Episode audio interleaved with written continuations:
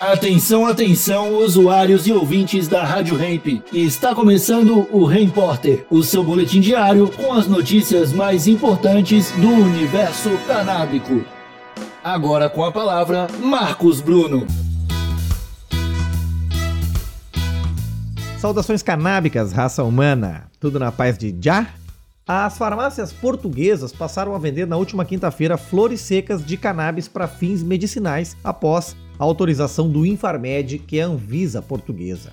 A erva é produzida pela empresa canadense Tilray, que tem suas instalações em Cantanhede. As flores possuem 18% de THC e menos de 1% de CBD. Entre as várias utilizações dessas flores estão as seguintes aplicações terapêuticas: dores crônicas, esclerose múltipla, lesões da medula espinhal náuseas e vômitos resultantes da quimioterapia, além da estimulação do apetite nos cuidados paliativos de doentes com câncer ou AIDS. Cada embalagem do produto tem 15 gramas e custará cerca de 150 euros e só pode ser comprada com receita médica, daí então 10 euros cada grama. Não é considerado um medicamento, mas sim um produto de saúde preparado para inalar com um vaporizador, lembrando aí então da redução de danos. Portugal até agora só tinha um medicamento à base de cannabis vendido nas farmácias, o Sativex, indicado para esclerose múltipla.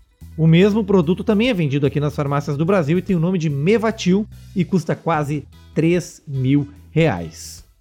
Para quem fala que apenas o canabidiol é medicinal, tá aí então flores secas de maconha sendo vendidas nas farmácias de Portugal com quase 20% de THC.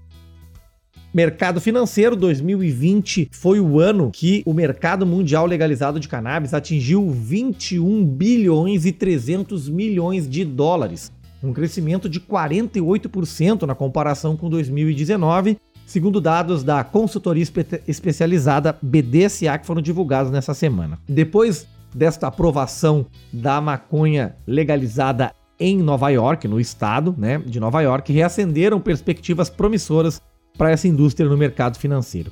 O Alternative Harvest Index, que é um ETF que mede o desempenho de empresas que se beneficiam com a aceitação global da cannabis, teve uma rentabilidade de 155% em um ano. Isso é muito.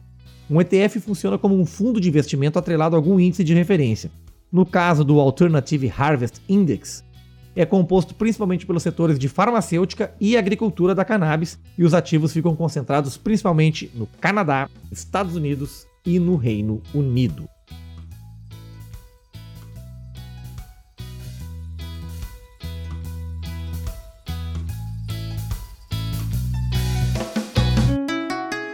Rádio Hemp.